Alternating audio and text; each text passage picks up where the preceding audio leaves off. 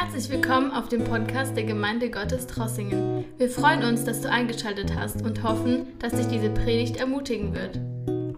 Die Menschen, die reich sind, die Menschen, die äh, materielle Besitz haben, die sollen nicht ihre Hoffnung auf ihre Reichtum setzen. Wo und in was ist unsere Hoffnung? Und Paulus sagt, es soll nicht in die materielle Dinge sein. Reichtum ist begrenzt. Materielle Dinge, die sind vergänglich, die, die haben wir heute, vielleicht morgen nicht mehr. Und wir sehen, dass das eine Realität ist, sogar in unserer Zeit.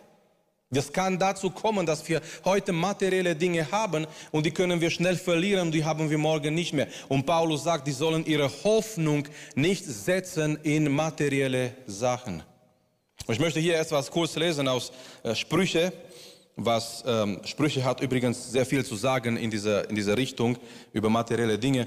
Und ähm, Sprüche Kapitel 11, Vers 28, da lesen wir folgendes. Wer sich auf seinen Reichtum verlässt, wird untergehen. Aber die Gerechten werden grünen wie ein Blatt. Wer sich auf seinen Reichtum verlässt, wer sagt, äh, ich habe jetzt diesen Reichtum und ich muss mir keine Gedanken, keine Sorge machen. Es ist alles in Ordnung, es ist alles super und äh, da ist meine ganze Hoffnung und mein ganzes Vertrauen. Und Gott sagt, so eine Einstellung ist nicht in Ordnung, so eine Einstellung ist komplett falsch. So, er spricht hier zu diesen Menschen, er spricht nicht auf die Erde, wo eigentlich diese Schätze auf die Erde vergänglich sind, sondern wie kann man sich Schätze sammeln im Himmel?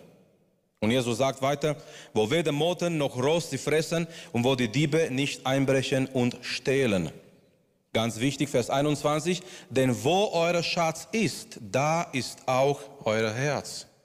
Ist unser Schatz auf dieser Erde, dann ist unser Herz gebunden nur mit dieser Erde. Ist unser Schatz im Himmel, dann ist unser Herz gebunden mit dem Himmel. Wie kann man sich Schätze sammeln im Himmel? Ganz einfach, indem wir in Gottes Reich investieren. Jede Investition in Gottes Reich ist nicht ein Verlust, ist ein Gewinn. Man redet heute viel darüber, wo kann ich mein Geld investieren, wie kann ich mein Geld investieren. Und natürlich will ich jetzt nicht über irgendwelche irdische Möglichkeiten sprechen. Es ist nicht unsere Aufgabe in der Richtung, was zu sagen. Aber man redet viel darüber, wo kann ich mein Geld investieren, wo kann ich was investieren, am besten, damit ich schnell etwas gewinne, über Nacht, wenn es geht oder keine Ahnung wie. Und man merkt auch, äh, wenn man so Videos anschaut in YouTube, das kommt immer diese Werbungen, ja, äh, Menschen, die da oder da oder da investiert haben und die haben viel gewonnen. Aber Jesus gibt uns hier, die Bibel gibt uns hier eine ganz sichere Investition. Und zwar, dass wir investieren in Gottes Reich. Und jede Investition in Gottes Reich ist nicht ein Verlust, ist immer ein Gewinn. Indem wir Gottes Reich materiell unterstützen, indem wir Menschen helfen, die verschiedene Bedürfnisse haben, indem wir sogar Geld investieren. Indem wir sogar Geld investieren und wir kommen nochmal zu das, was ich am Anfang erwähnt habe. Anbetung ist nicht nur in der Gemeinde, Anbetung zeigt sich in die Art und Weise, wie wir auch mit, mit den materiellen Dingen umgehen. Anbetung zeigt sich auch da. Und es geht um eine Investition in Gottes Reich. Es ist eine Investition, die bleibt. Ich erinnere mich, ich habe mich erinnert in die Vorbereitung an das, was Jesus, den reichen Jüngling, vorschlägt. Weil wenn wir so die Geschichte lesen, wir denken, ja, Jesus ist sehr radikal. Natürlich war Jesus radikal. Aber Jesus schlägt den reichen Jüngling nicht etwas vor, was ein Verlust wäre für sein Leben, sondern im Gegenteil, im Gegensatz. Und wir kennen die Geschichte, der reiche Jüngling, er kommt zu Jesus, er sagt, guter Meister, was kann ich tun, um ewiges Leben zu haben? Jesus erst erstmal gibt ihm eine Antwort, um die Augen zu öffnen. Er sagt, ja, halte die Gebote. Nun, allein wenn man die Gebote liest, man merkt, wir können in unserer eigenen Kraft nicht die Gebote halten. Irgendwo bei den zehn Gebote, jeder Mensch hat versagt. Jeder Mensch hat mindestens eine Lüge gesagt. Und in dem Moment, der reiche Jüngling hätte merken sollen, ich kann die zehn Gebote nicht halten. Ich brauche einen Retter, der mich retten kann aus meinem Zustand der Sünde. Aber er sagt sehr stolz, oh Meister, ich habe all die zehn Gebote gehalten aus meiner Jugend schon. Und Wir wissen ganz oben auf die Liste, es fängt so an, wir sollen kein andere Goethe haben als nur Gott alleine. Und leider, es war so, dass er schon andere Goethe gehabt hat, und zwar sein Reichtum. Und Jesus sagt, gut, wenn du mir nachfolgen möchtest, geh hin, verkaufe all dein Besitz, gebe den Armen, dann wirst du einen Schatz im Himmel haben und dann kannst du kommen, mir folgen. Was Jesus ihm sagt, ist nicht ein Verlust. Du, du, du verlierst alles, was du hast. Was Jesus ihm sagt, ist, schau mal, wir transferieren dein Reichtum von dieser Erde in einen Schatz im Himmel. Indem du dein Reichtum in Gottes Reich investierst, du hast es los, dein Herz ist frei und du kannst kommen, mir nachfolgen.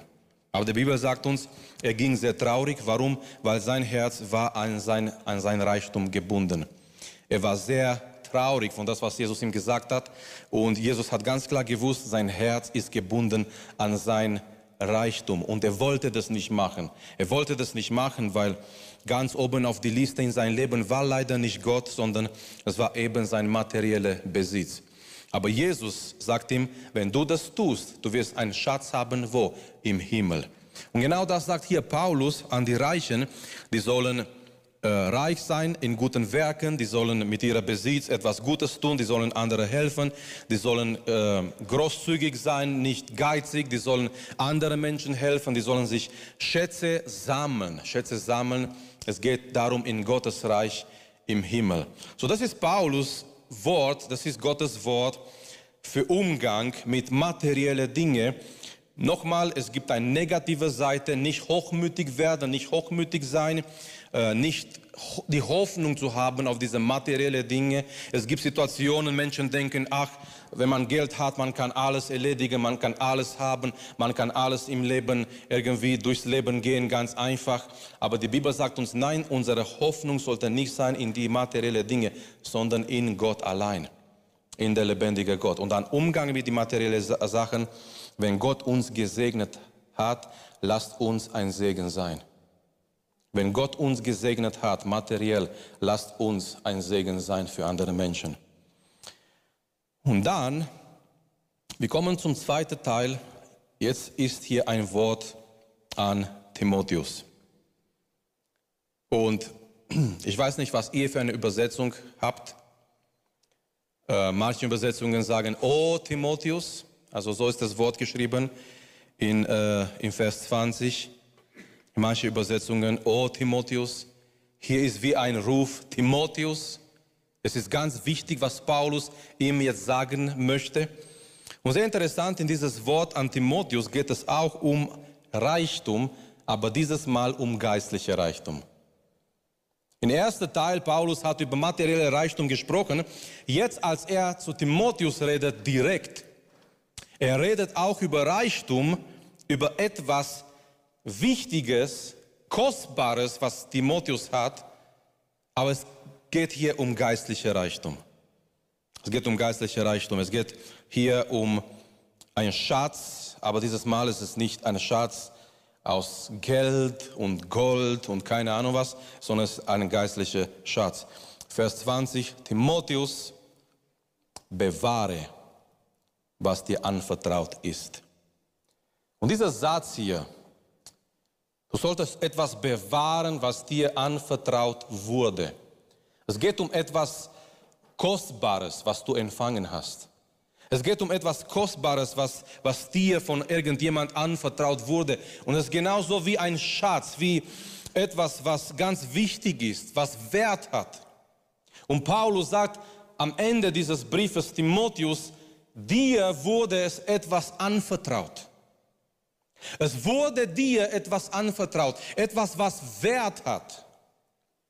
Ein geistlicher Schatz, ein geistlicher Reichtum. Und Timotheus, du bist berufen, diese Sache, was dir anvertraut wurde, zu bewahren. Und wir können uns jetzt fragen, was war das, was Timotheus ihm anvertraut wurde? Von Gott durch Paulus und was er auch bewahren muss. Und wenn wir diesen Brief anschauen, wenn wir das Wort hier lesen, es geht um eine Sache, es geht um das Evangelium. Es geht um Gottes Wahrheit. Es geht um die Botschaft Gottes. Das wurde von Paulus den Timotheus anvertraut. Wir merken nicht, Timotheus hat diese Botschaft erfunden. Es ist ein sehr schönes Bild, sondern dieses Evangelium kommt direkt von unserem Herrn Jesus Christus. Er hat es seiner Gemeinde anvertraut. Und jede Generation, Geschwister, jede Generation hat diese, diese kostbare Evangelium, dieser Schatz weiter an die nächste Generation anvertraut. Es ist die Verantwortung von jeder Generation von Christen, das Evangelium zu bewahren und das Evangelium an die nächste Generation anzuvertrauen. Und Paulus sagt hier im Vers 20, Timotheus, bewahre Bewahre das, was dir anvertraut wurde. Du hast etwas Kostbares in dein Leben. Du hast einen geistlichen Schatz. Es ist das Evangelium. Es ist ganz kostbar. Warum ist es ganz kostbar? Weil es geht um der Allerwichtigste. Es geht um unseren Herrn Jesus Christus. Und er ist kostbar. Seine Liebe ist wunderbar. Seine Gnade ist so wunderbar. In das Evangelium geht es um Jesus. Es wurde ihm, es wurde Timotheus damals, es wurde uns anvertraut. Und Timotheus soll es bewahren in sein Leben und auch für die anderen. Und schau mal in 2. Timotheusbrief in Kapitel 1 im Vers 14 etwas Ähnliches. 2. Timotheus Kapitel 1 mit 14. Bewahre dieses schöne, anvertraute Gut durch den Heiligen Geist, der in uns wohnt. Und was ist dieser dieser gute, äh, dieser, dieser anvertraute Gut. Vers 13, halte fest am Vorbild der heilsamen Worte, die du von mir gehört hast. Es ist die Lehre, es ist das Evangelium, es ist diese Wahrheit Gottes, was Timotheus von Paulus gehört hat. Eine Lehre, die ein Wort, die, die Heil bringt, Heil bringt in unser Leben, die die Rettung bringt in unser Leben. Und danach sagt er, bewahre dieses schöne anvertraute Gut durch den Heiligen Geist, der in uns wohnt. Er soll das bewahren, das Evangelium, diese Wahrheit Gottes, was er von Gott durch Paulus empfangen hat. Es ist diese, diese Lehre, die Gott uns gegeben hat. Geschwister, wir haben eine Verantwortung für das Evangelium. Wir haben jeder einzelne von uns und zusammen als Gemeinde und jede Generation eine Verantwortung für das Evangelium. Und ich möchte erwähnen heute Morgen, äh, heute Abend, Entschuldigung, ich möchte erwähnen, viele, viele auf dem Weg sind wegen und für diese Wahrheit gestorben. Jemand hat mal gesagt, und ich finde das auch eine, ein richtiger Satz, das Evangelium ist zu uns, bis zu uns gekommen durch blutige Hände. Das Evangelium, die wir haben, die wir lesen, diese Botschaft von unserem Herrn Jesus Christus ist bis zu uns gekommen und manche haben das Evangelium bewahrt, indem sogar bereit waren, ihr Leben dafür zu geben. Die waren bereit zu sterben, um diese Wahrheit zu bewahren. Die waren bereit zu sterben, als die, äh, dieser Moment kam, dass sie sich entscheiden zwischen das Evangelium und was anderes. Es waren bereit, mit ihrem Leben zu zahlen und auf dieser Weg, des, dieser Weg des Glaubens, dieser Weg von Christentum, es waren immer wieder und immer wieder Menschen da, die bereit waren, diesen kostbaren Schatz zu bewahren mit dem Preis ihres Lebens. Wir müssen das Evangelium empfangen in erster Linie. Jeder einzelne von uns muss das Evangelium empfangen in sein persönliches Leben. Danach, wir müssen das Evangelium glauben. Und dann kommt dieser andere Schritt, wir müssen das Evangelium bewahren.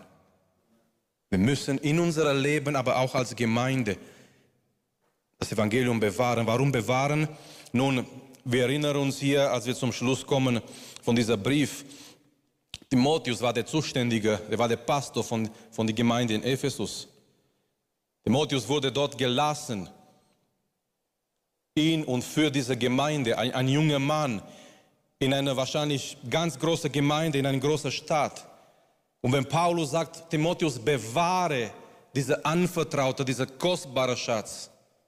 Paulus hat gewusst, diese Botschaft ist unter Angriff. Schon von Anfang an und bis in unsere Zeit, diese Botschaft des Evangeliums ist unter ein Angriff. Manchmal wurde das Evangelium angegriffen mit Gesetzlichkeit. Manchmal war die Gemeinde in Gefahr, das Evangelium zu ersetzen mit Gesetzlichkeit. Du musst das und das tun, um gerettet zu sein. Du musst so und so werden, um gerettet zu sein.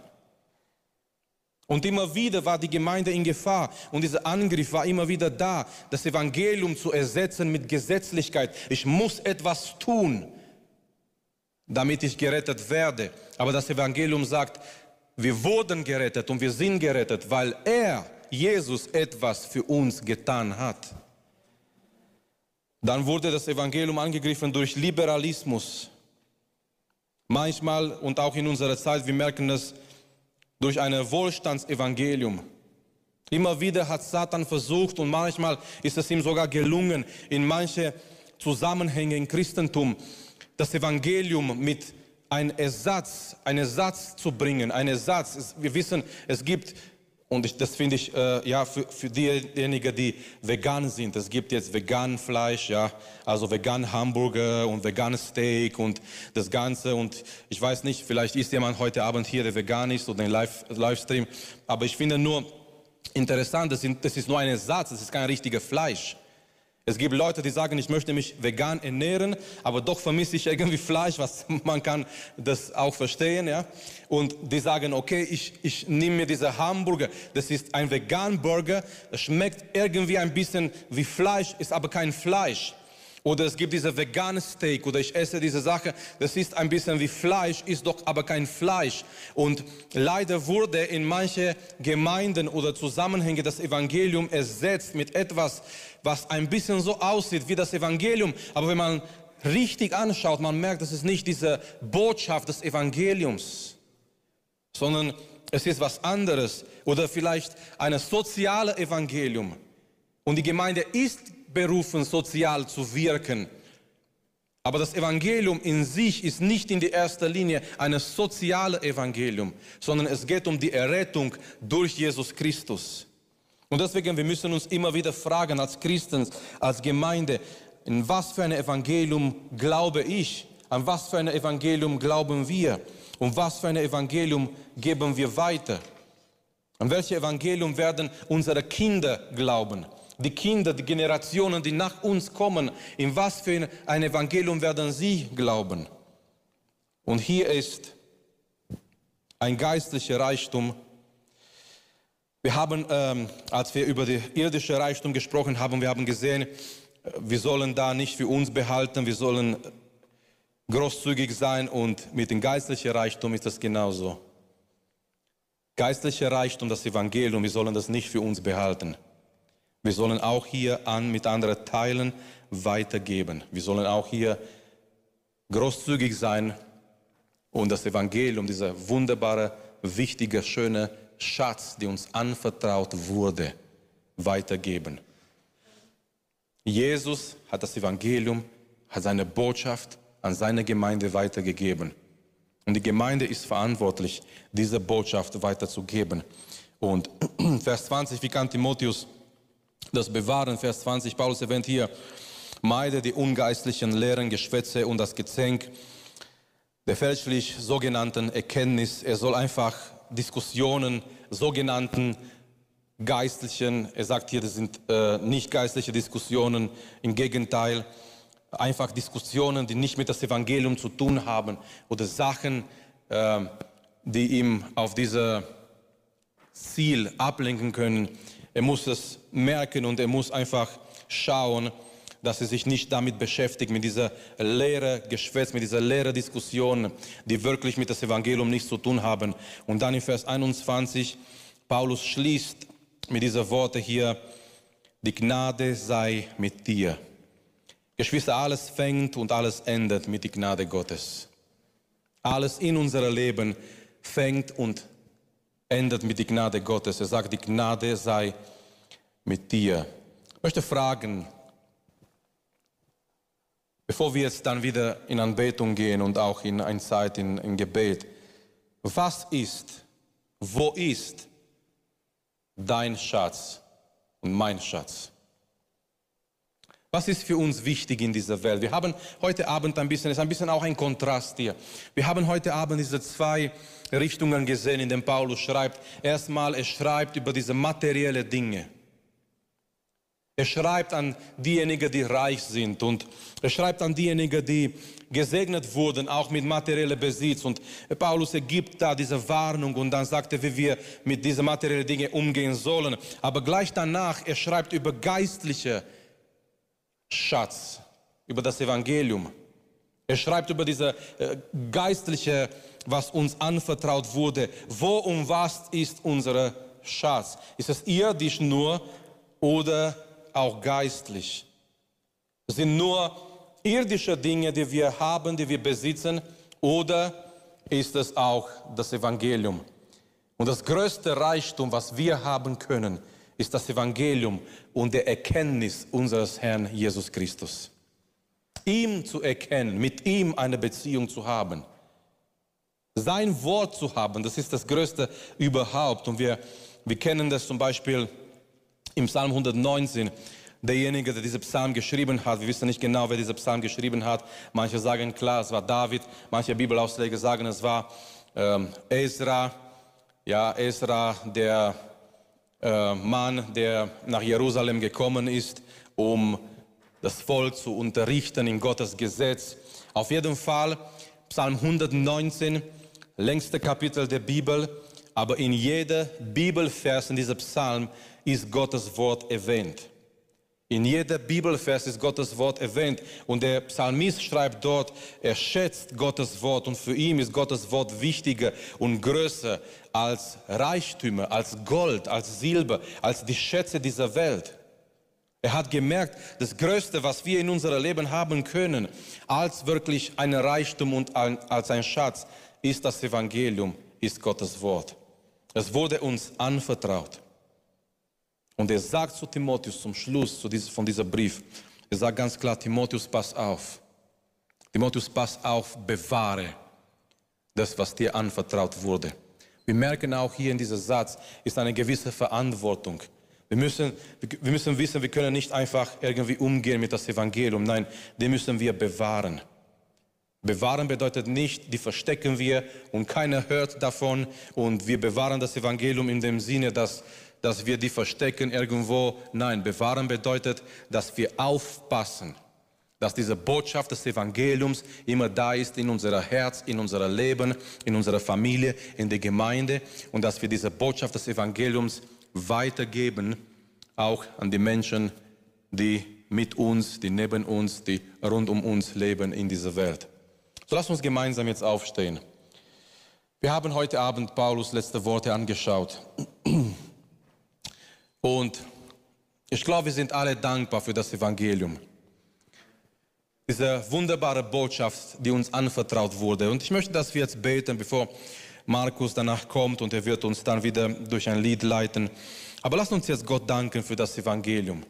Überhaupt, dass diese Botschaft eine Realität ist von der Gnade Gottes, von der Liebe Gottes, dass wir dieses Evangelium empfangen haben dass Menschen da waren, die treu waren, vielleicht in mein Leben, in dein Leben. Es waren Menschen da, die uns das Evangelium weitergegeben haben. Und lasst uns jetzt Gott danken, dass wir das Evangelium haben. Und lasst uns auch gleichzeitig in diesem Gebet darüber beten und dafür beten, dass Gott uns Kraft gibt, dass wir das Evangelium bewahren. Wir möchten als Gemeinde das Evangelium bewahren. Wir möchten als Männer und Frauen Gottes diese wunderbare Botschaft bewahren in ein reines Herz und auch mit Verantwortung auch für die nächsten Generationen, dass sie dann auch das Evangelium, nicht ein Ersatz, nicht etwas anderes, sondern das Evangelium auch hören, damit sie auch gerettet werden können. Lasst uns dafür Gott danken und auch beten, dass er uns Kraft gibt.